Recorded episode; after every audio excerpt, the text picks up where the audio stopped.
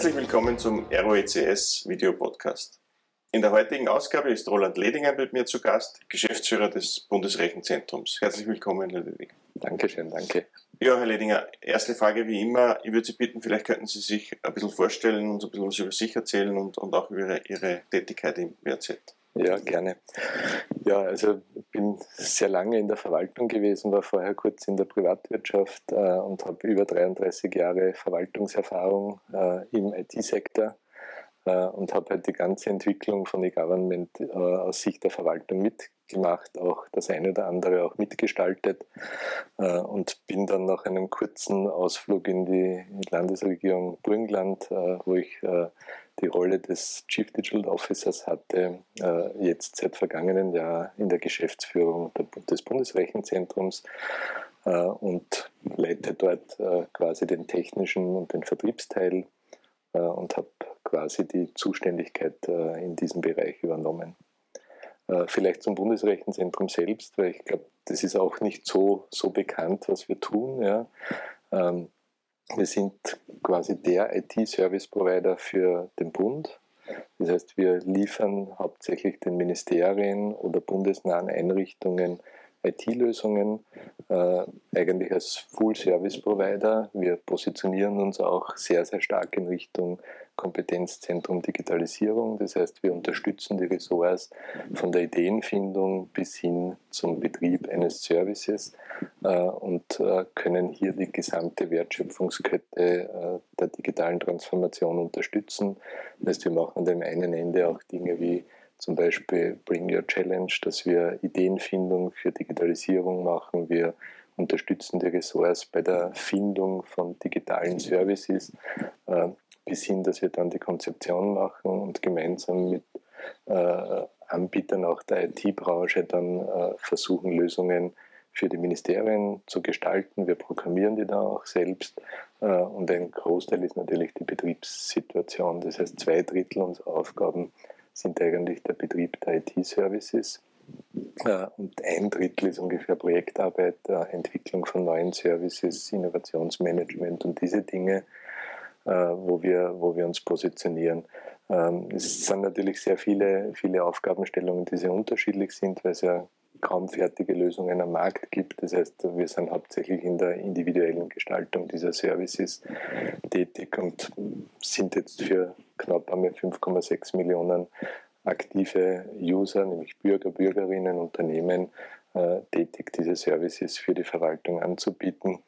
Äh, machen derzeit einen Umsatz von ungefähr 400 Millionen Euro im Jahr. Vor ungefähr sechs Jahren waren das noch 240 Millionen. Also sind in einem großen Wachstum momentan, haben ungefähr 1600 Mitarbeiter, 400 bis 800 Externe unterstützen uns bei unseren Aufgabenstellungen äh, und vorwerten vielleicht als Kennzahl noch ungefähr 13 Terabyte Daten, die bei uns sicher aufgewahrt werden, äh, im Wesentlichen Verwaltungsdaten bzw. Bürger- und Bürgerinnen-Daten. Sie haben äh, schon viele Dinge angesprochen, auf die wir vielleicht noch eingehen können. Äh, aber was die Services, äh, die, die, die das BRZ erbringt, was, was sind denn die meist, am meisten genutzten Services, die man, Sie haben den grünen Pass schon angesprochen, was, was, was kennt man denn in der breiten Öffentlichkeit an, an, also es gibt ja vieles, was, was nicht bewusst ist, dass es bei mhm. uns läuft, klarerweise. Äh, ganz voran ist natürlich eines der, der Flaggschiffe ist Finanz Online. Das mhm. ist eines, das schon ewig äh, sozusagen in der Digitalisierung gibt, die schon sehr weit sind, wo halt auch antragslose äh, Arbeitnehmerveranlagung oder antragslose Familienbeihilfe, das sind alles Themen, wo wir dieses No-Stop eigentlich in der Verwaltung auch tatsächlich in Services umgesetzt haben. Äh, es gibt aber das digitale Amt Österreich GVD. In der Covid-Krise wurde es als Informationsplattform sehr stark genutzt. Äh, auf der anderen Seite haben wir eine App, wo Sie über die App äh, Ihre Wohnsitzummeldung machen können, ohne dass Sie auf ein Amt gehen, wo Sie Kinder melden können nach der Geburt und alles automatisch dann zugeschickt bekommen, teilweise elektronisch zugeschickt bekommen. Wir haben aber auch das Unternehmensserviceportal, also auch sein Flaggschiff, eine Plattform, wo das Unternehmen alles, was die Verwaltung betrifft, über 90 Services nutzen können. Wir haben den grünen Pass schon erwähnt, also auch ein Thema äh, im Gesundheitsbereich, wo wir, wo wir tätig sind, wo zig Zertifikate ausgestellt wurden. Also es wurden über 160 Millionen Zertifikate in dieser Zeit äh, ausgeliefert, ausgestellt äh, und ungefähr 5,6 Millionen User nutzen diese App. Also das ist wirklich für Österreich ein, eine ganz große Besonderheit. Äh, wir unterstützen aber auch das AMS mit zum Beispiel alle Jobs, das ist auch eine Plattform, die wir, die wir unterstützen. Äh, und dann haben wir natürlich im internen Bereich auch einige Basisservices sowie die Identity Austria. Das läuft auch bei uns gemeinsam mit dem Innenministerium, wo wir Identitätsservices, die jeder heute eigentlich braucht, auch im privaten Sektor äh, unterstützen. Äh, und dann haben wir so Dinge wie Chatbots, die halt auch dann quer eingesetzt werden, äh, zum Beispiel im Finanzbereich, der hat 700.000 Konversationen äh, im letzten Jahr abgewickelt, die man nicht an der Hotline musste. Mhm. Und dann gibt es die große, breite Situation, aus der wir geschichtlich kommen, nämlich das Backend. Also wir haben eine der größten SAP-Installationen, gehören zu den ganz großen SAP-Usern, machen die ganze Finanzabwicklung im Bund, Budget, aber auch die Personalabrechnung. Also wir verarbeiten im Finanzbereich ca. eine Million Belege pro Monat, äh, haben 420.000 äh, Abrechnungen pro Monat, Gehaltsabrechnungen, die wir über SAP abwickeln, haben das elektronische Aktensystem für den Bund, die elektronische Zustellung, aber auch nach wie vor noch Scanning. Also wir scannen zig Millionen Seiten pro Jahr äh, nach wie vor, weil sehr viel Input noch im Papier kommt, äh, aber auch Kulturgüter. Also mittlerweile scannen wir auch Bücher und diese Dinge mhm. Äh, für die Archive. das heißt, wir sind da in der kompletten Kette eigentlich der IT-Providing Services mit Services positioniert.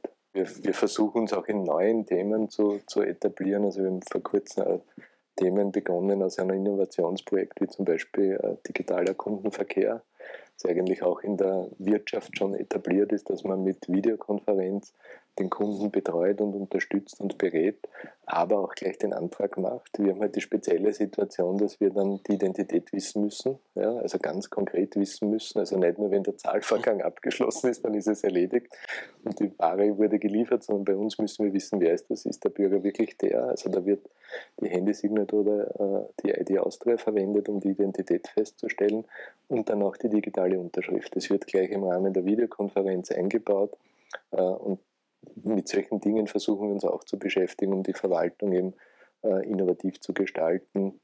Auch sehr stark im Bereich Artificial Intelligence. Also wir haben einen eigenen AI-Hub äh, in Betrieb genommen, wo wir halt für Betrugsbekämpfung und andere Themen äh, versuchen, die Daten der Verwaltung mit künstlicher Intelligenz äh, mhm. zu unterstützen, die Prozesse und die Abwicklungen und diese Dinge wenn man jetzt Österreich anschaut, wo, wie, wie stehen wir denn im internationalen Vergleich im, im, im E-Government? In Österreich wird immer viel geranzt, das wissen wir. Ja, äh, es wird viel gejammert, es könnte alles immer, immer besser sein und, und viel mehr Digitalisierung könnte da sein, aber Sie, Sie haben sicher einen Blick über, über, über den Tellerrand in die internationalen und den internationalen Vergleich. Wie schauen wir denn aus? Also auf der einen Seite gibt es die Rankings, ja, also da sind wir in den letzten Jahren äh, zurückgefallen, nicht weil wir schlechter geworden sind, sondern weil die anderen schneller besser geworden sind. Also ich glaube, das muss man einmal so äh, darstellen, weil dann oft der Eindruck ist, wir haben uns verschlechtert. Wir, sind auf einem sehr hohen Niveau, äh, waren sehr schnell dort und sind deshalb vom sozusagen ersten Platz dann sukzessive wieder ein bisschen zurückgefallen, weil die anderen aufgeholt haben und äh, sich schneller weiterentwickelt haben, als wir das von unserem hohen Niveau dann in der Fläche hatten. Und Sie haben ja, wenn Sie, wenn Sie Innovation anschauen oder, oder äh, Produkte, die Sie ins Feld kriegen, ist sozusagen der erste Hype schnell da mhm. und dann ist es sehr mühsam, gerade in einem föderalen System das in die Breite zu kriegen und das flächig zu machen. Ja. Und dort stehen wir halt ganz einfach, dass wir auf einem sehr hohen Niveau sind. Also wir sind sehr gut, ja. Äh, aber die anderen sind halt ein Stück besser geworden. Deshalb sind wir in den Rankings jetzt äh, vom ersten Platz ein bisschen nach hinten gefahren, sind aber noch immer in den ersten Plätzen vorne. Ja. Also ähm, ich glaube, so wie Sie gesagt haben, manchmal wird es ein bisschen schlechter geredet, als es ist. Und viele Dinge sind ja gar nicht bewusst, dass sie überhaupt existieren. Also wir haben ja zig Services, wo Sie, wenn Sie vergleichen mit anderen Ländern, und wir haben ja sehr viel Kontakte auch zu anderen Ländern, dass man sieht, wenn Leute, gerade junge Leute umziehen ja, und sagen, falls bin ich dorthin gezogen, und habe eigentlich gesehen, was in Österreich alles digital geht. Ja, und tut man sich wieder anstellen am Schalter. Das dauert vier Wochen äh, und, und, und, und. Ja. Das heißt, wir sind an und für sich sehr gut. Ja. Das, was wir wahrscheinlich in der Verbreitung könnten wir besser sein. Ja. Und wir brauchen natürlich wieder dieses kleine Stück, dass wir wieder Services haben, die so attraktiv sind, dass wir wieder noch ein Stück besser sind als die anderen. Äh, und das versuchen wir halt immer wieder, dass wir da mit Prozessen und mit Lösungen versuchen, da voranzukommen. Ja. Was, was wären denn so? Lass uns uns ein bisschen bei Ihren Gedanken mit, mit, mitleben. Was sind denn so Projekte, Ideen, die, die äh, noch umgesetzt ja. werden können oder sollten? Also das eine ist natürlich, dass man Digitalisierung vorantreiben muss. Das ist gar keine Frage, das macht eh jeder und das macht jedes Unternehmen, das macht auch die Verwaltung so. Äh, und das geht ja heute gar nicht mehr. Ich komme aus der Generation, wo man dann, wenn die, wenn die IT nicht gegangen ist, konnte man noch im Papier weiterarbeiten. Das geht ja heute eh gar nicht mehr. Also wir sind heute auf einer Stufe auch in der Verwaltung, wo das Backup Papier oder konventionell gar nicht mehr geht. Aber das, was man, was man, es gibt, glaube ich, ein paar Dinge, die man neben einzelnen Projekten, wo man das zeigen muss, wie jetzt, also wo der Staatssekretär sehr, sehr forciert das Thema digitaler Führerschein, ja, also für Digitalisierung der Staatssekretär Turski, oder dass man in die Breite kommt, gibt es aus meiner Sicht, dass man wieder vorne dabei ist, ein paar wesentliche Punkte. Einer wäre die Öffnung der Schnittstellen und der Prozesse der Verwaltung für Private, für die Wirtschaft, äh, damit man dort andocken kann. Wir haben ein paar Beispiele, was meine ich da? Äh, es wird Ihnen nicht bewusst sein, dass Sie das Auto eigentlich bei der Versicherung anmelden, nicht mehr bei der Behörde. Das heißt zwar äh, Zulassungsstelle, aber wird auch so behördlich gehandhabt von den Versicherungen, weil es eine behördliche Aufgabe ist. Aber eigentlich machen Sie mit der Versicherung eigentlich gleich in einem diesen Vorgang der Autoanmeldung. Äh, das wäre im Spital bei der Geburt des Kindes ja auch sicher sinnvoll, weil das sind die einzigen, die wissen, dass das Kind wirklich auf die Welt gekommen ist. Oder wenn sie eine Wohnung mieten über die Hausverwaltung. Das heißt, es wäre notwendig, dass die Verwaltung sagt, äh, wir müssen den Prozess nicht bei uns antriggern, sondern wir triggern dort an, wo er anfällt. Nämlich dort, wo sie das Auto mhm. versichern, dort, wo das Kind geboren wird, dort, wo sie den Mietvertrag abschließen, wird gleich ihre äh, Meldung beim zentralen Melderegister durchgeführt. Und da gibt es zig Beispiele, ja, wenn wir diese Prozesse öffnen würden, dass wir auch in der Wirtschaft Lösungen finden, die dann in deren Softwarepaketen, nämlich im Hausverwaltungssoftwarepaket, wird dann gleich die Frage an Sie gestellt, wollen Sie auch äh, gleich sozusagen, dass ich Sie dort anmelde, als Hauptwohnsitz, Nebenwohnsitz, und er drückt aufs Knöpfel und das wird automatisch gemacht. Und die Verwaltung ist nur mehr die Clearingstelle von diesen Registern, von diesen Datenpools, dass das alles äh, qualitätsgesichert äh, entsprechend äh, über die Bühne geht. Und der zweite Punkt ist, glaube ich, dass man äh, das Thema Souveränität für die Cloud, aber auch für die Anwendungen und Daten sicherstellen müssen in der Verwaltung.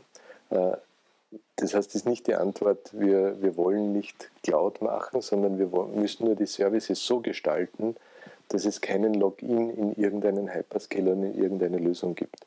Und das wäre sozusagen auch notwendig hier, die Infrastrukturen, die Anwendungen, die Daten unter den Blickwinkel Souveränität zu setzen weil dann würde auch noch einmal so ein Schub neben den Prozessen entstehen, wo man durch diese Öffnung nicht in einem Lock, in einer Nische sich bewegt, mhm. sondern wieder frei ist. Ja. Äh, und damit hätte man mit, zwei, mit diesen zwei Elementen könnte man total viel bewegen. Äh, neben dem, dass man in die Breite kommen muss. Ne. Das wäre das Dritte, dass man sagt, das, was wir haben, müssen wir in die Breite bringen, müssen wir in eine Nutzung bringen. Äh, so ähnlich wie die grüne Pass-App, wenn die Leute einen Nutzen sehen, dann verwenden sie es auch. Und dort müssen wir hinkommen, dass wir das breit aufstellen. Der, der, grüne Pass ist ein gutes Stichwort. Wir haben ja doch jetzt eine, eine lange Corona-Pandemie hinter uns. Und wenn ich jetzt schon einen, einen Experten habe für, für, für IT, IT-Prozesse, E-Government und so weiter, äh, wir haben ja live mitverfolgt, äh, wie die Situation war mit Datenübermittlungen, Auswertungen, äh, falschen Daten, Datenkorrekturen, mhm. Einmeldungen etc. pp. Äh, wie ist denn Ihre Meinung da zu den, zu den letzten zwei Jahren wieder mit unseren Daten erstens umgegangen wurde und mit welcher Datenqualität oder mit welcher schlechten Datenqualität eigentlich mhm. immer noch gearbeitet wird? Mhm. Ich glaube, in dieser in der Pandemie hat, sind ja ein paar Learnings herausgekommen. Nicht? Aber äh, ich glaube, eines ist, äh, auf jeden Fall, dass dort, wo man in der Vergangenheit nicht die Budgets und die Ressourcen hatte, sei es jetzt Menschen, Skills oder auch finanzielle Mittel, das dort sehr stark aufgeschlagen ist. Also überall dort in den Behörden, wo man, äh, wenn, man wenn man die vergangene Situation anschaut, eigentlich äh, die Ressourcen nicht hatte, die Budgets nicht hatte, um zu investieren, ist dann, wo das System belastet wurde, natürlich genau aufgeschlagen, äh, dass man da ein Defizit hat. Das heißt, es hat die Verwaltung enorm viel geleistet, also auch unser Haus. Ja. Also wir haben am Freitag Ankündigungen über Covid-Unterstützungen gehabt, die am Montag online sein mussten, weil sehr viel digital gelaufen ist.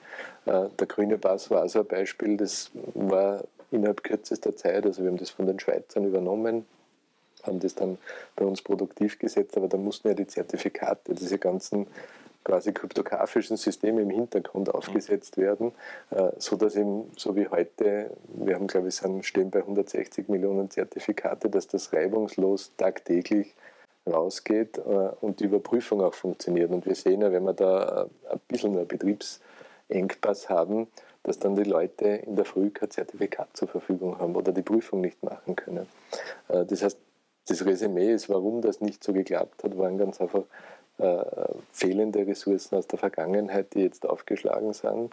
Und das zu reparieren geht nicht so einfach. Ja, ich habe mir noch manchmal die Frage gestellt, wenn man dieses EMS-System, wo man ja von Anfang an gelesen oder gehört hat, das ist für, was weiß ich, 1000 Meldungen im Monat äh, designt geworden und dann kommen auf einmal 30.000 ja, am Tag.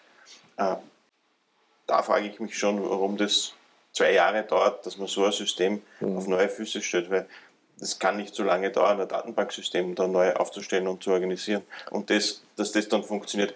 Ähm, also wir haben äh, dem, dem, Gesundheitsministerium angeboten, dass wir das übernehmen und auch unterstützen. Und nur das bedeutet, dass ich ein Migrationsprojekt habe, genau in der Phase. Nicht? Ich glaube, von dem hat jeder dann die Scheu gehabt, ja, mhm.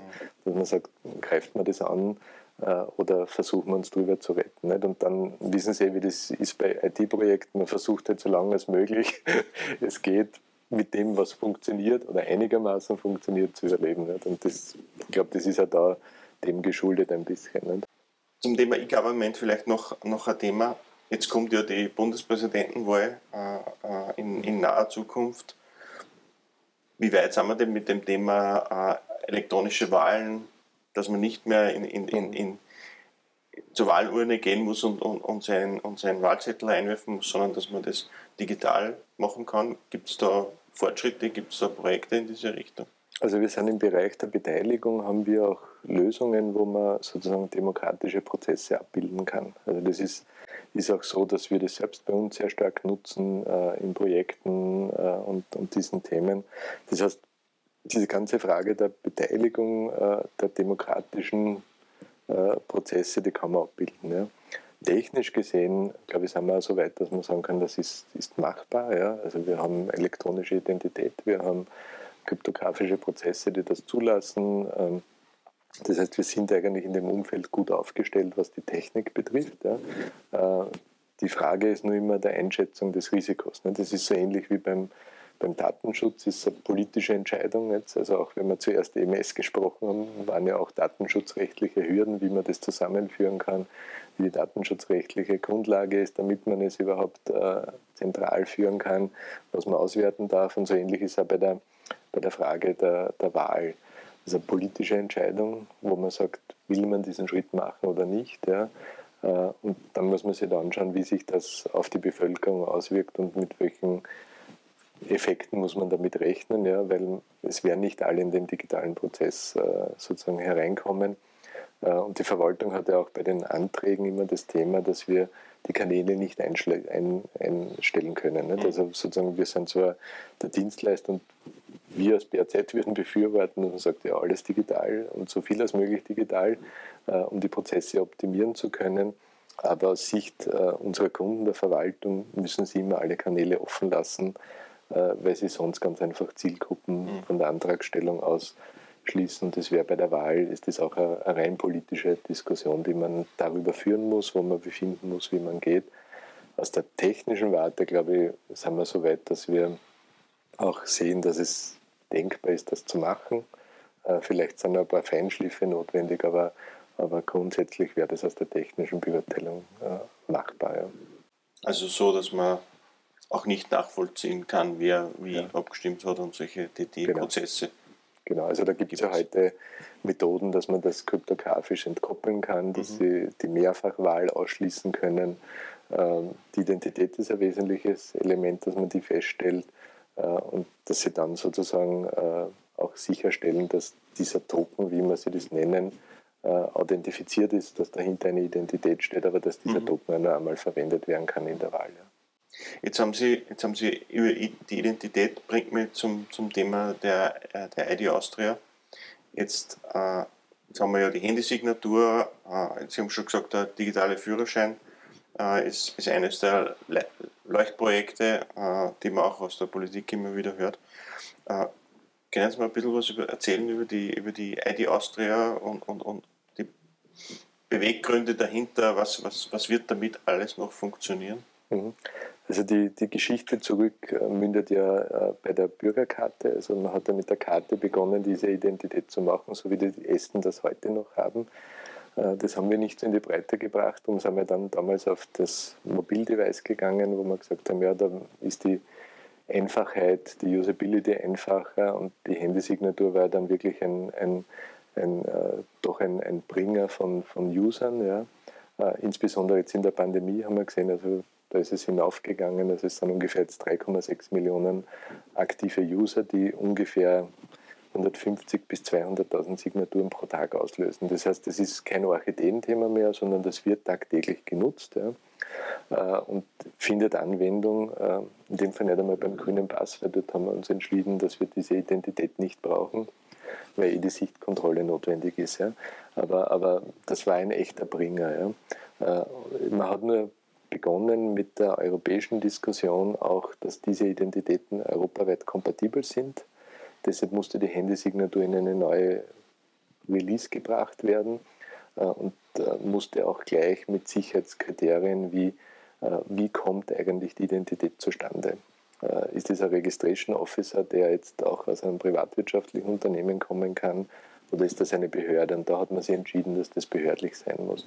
Und die ID Austria ist eine Weiterentwicklung der Handysignatur, die aber diese Merkmale hat europäisch anerkannt. Mhm. Das heißt sozusagen im europäischen Kontext äh, kompatibel auch zu Lösungen, die sie in Deutschland oder in anderen Ländern, also in europäischen Ländern haben, Italien und so weiter.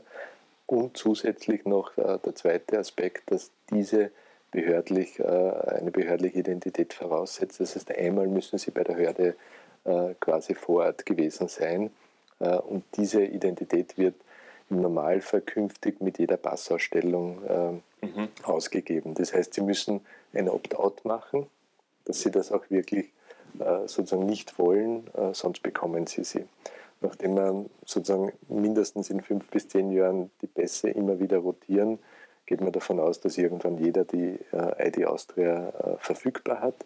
Äh, was ist die Perspektive? Damit wird man künftig nicht nur die Identität feststellen können und eine digitale Signatur machen können, sondern auch Daten aus Registern beziehen können.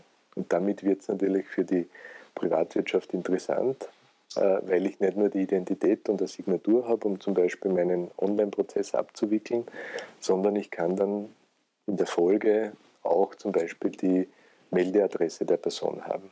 Äh, und da muss der Benutzer zustimmen, wenn er diesen Identitätsvorgang macht, dass dieses Portal, an dem ich gerade anmelde, meine Meldedaten bekommt. Und damit erhoffen wir uns, dass wir fernab von den über 200 Services, die es jetzt in der Verwaltung gibt, damit künftig auch viele Services bekommen, die auch im privaten Sektor relevant sind, weil natürlich da Datenqualitäten äh, von Behörde bestätigt, vom Benutzer zugestimmt an den privaten Sektor mhm. auch gehen kann. Mhm.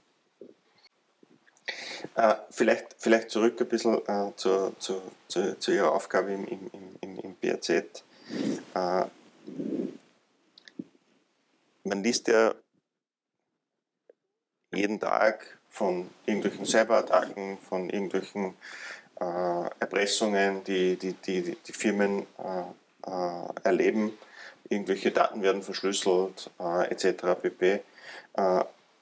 Jetzt ist Österreich vielleicht nicht das beliebteste Angriffsziel der Hack, aber, aber ich glaube, es wird einfach breit geschossen und wenn man erwischt, den erpresst man. Äh, es, es, hat in Österreich genügend äh, auch große Unternehmen mittlerweile erwischt. Wie, ich denke auch die öffentliche Verwaltung, äh, haben wir ja auch äh, in den, in den Medien gehört, äh, zum Glück nicht das Burgenland, sondern andere, andere Bundesländer hat sie erwischt. Äh, ich denke, Sie als größter IT-Dienstleister äh, in der öffentlichen Verwaltung sind sicher ein beliebtes Angriffsziel von, von, von Cyberattacken. Äh, können Sie uns ein bisschen was erzählen? Wie geht es Ihnen denn mit, diese, mit diesen Angriffsszenarios? Beziehungsweise, was wir auch wissen, ist, viel passiert ja durch, dadurch, dass Leute auf irgendwelche E-Mails draufklicken oder, oder, oder Unwissenheit oder sonst was. Also nicht immer sind die Einfallstore die, die, die, die Hardware oder, oder die IT, äh, das IT-Equipment, sondern die Personen. Äh, können Sie mir ein bisschen was erzählen, was das, was mhm. das BRZ zum Thema Cybersicherheit äh, unternimmt? Also nachdem wir sehr viele Services und auch sehr, äh, sehr relevante Daten für unsere Kunden führen, haben wir natürlich auch die entsprechenden Vorkehrungen, die man halt State of the Art macht. Wir haben ein eigenes ZERT bei uns aufgebaut, wir haben eine eigene Security-Gruppe, die sich um diese Belange kümmert, ähm, haben natürlich auch die technischen Einrichtungen äh, und die notwendigen Zertifizierungen, die man heute braucht. Also ich glaube, das muss man als IT-Provider heute sowieso machen und tun. Ähm, das, was wir aber auch versuchen, ist natürlich, dass wir die Awareness nicht nur bei unseren Kunden, sondern vor allem bei unseren Mitarbeitern auch schärfen und äh, entsprechende Skills aufbauen, dass hier die Dinge auch entsprechend gut von den Mitarbeitern wahrgenommen werden. Weil so wie Sie gesagt haben, wir haben also den, den Hard-Teil, nicht? also das sind die Technologien, die man braucht, um, um sowas abzuwehren, die Technologien, um es zu erkennen, äh, die Experten, die das können, aber wir haben auch die Mitarbeiter, die unsere Systeme nutzen, die eigenen Mitarbeiter. Ähm, und da versuchen wir auch sozusagen diese Awareness hochzuhalten äh, durch Information, durch Schulung, äh, durch gezielte äh, Kampagnen, dass wir sagen, ja, wir machen unsere Leute aufmerksam, was das Passwort betrifft. Ganz simple Dinge oftmals. Nicht? Also wie man Passwörter gestaltet, wie man es sicherstellt, ja. Bis hin, dass man nicht überall draufklicken kann soll, was, was das betrifft. Wir schauen auch, dass dass wir ähm, diese, diese Phishing-Themen auch den, den äh, Nutzern, also nicht den Experten, sondern den Nutzern klar machen.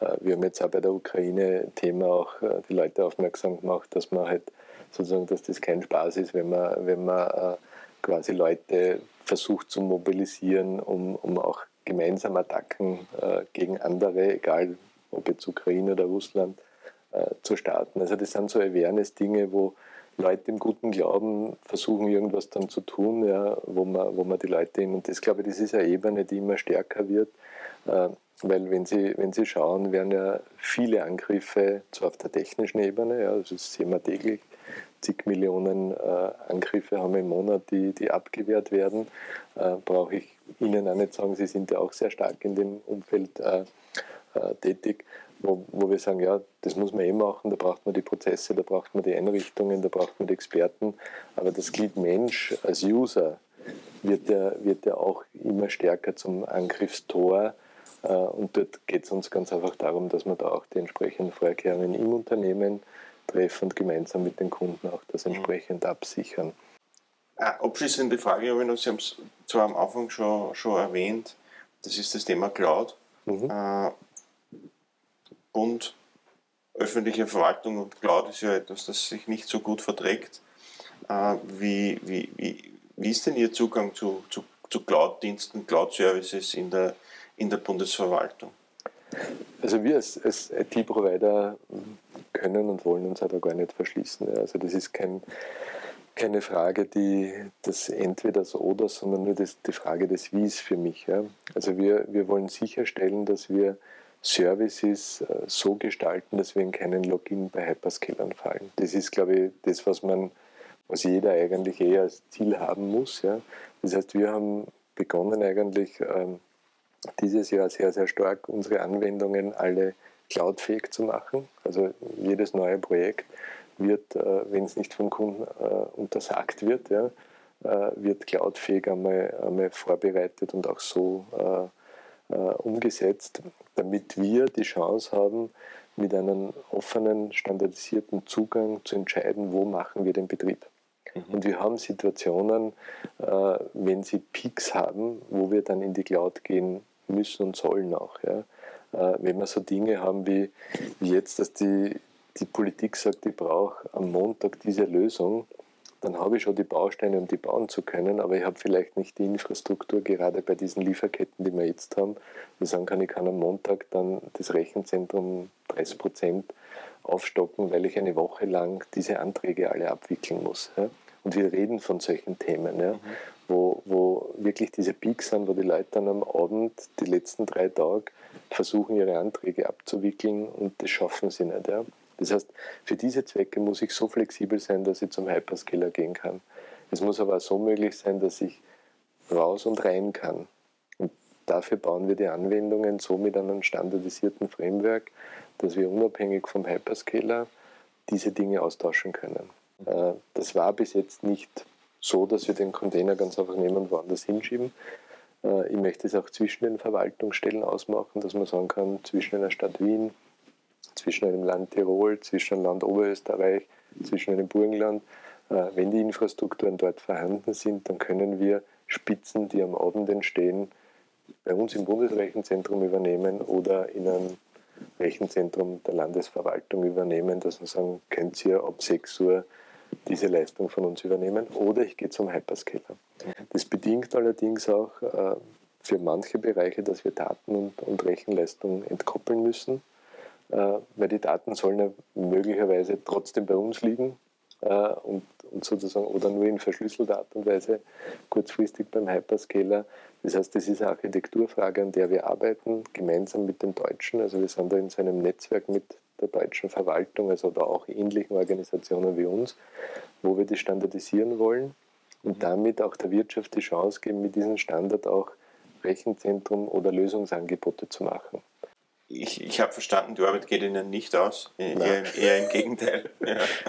Ja. Äh, es war äh, sehr, sehr nett, mit Ihnen zu plaudern. Danke vielmals für die, für die vielen Antworten und, und, und vielen Informationen, die Sie mir gegeben haben. Ich wünsche Ihnen alles Gute weiterhin und ja, der, der Weg in die digitale Verwaltung, der ist vorgezeichnet. Das freut mich. Äh, ja, danke ja. fürs Gespräch. Ja, ich danke für die Einladung und hat mich sehr gefreut, dass wir uns da austauschen konnten. Dankeschön.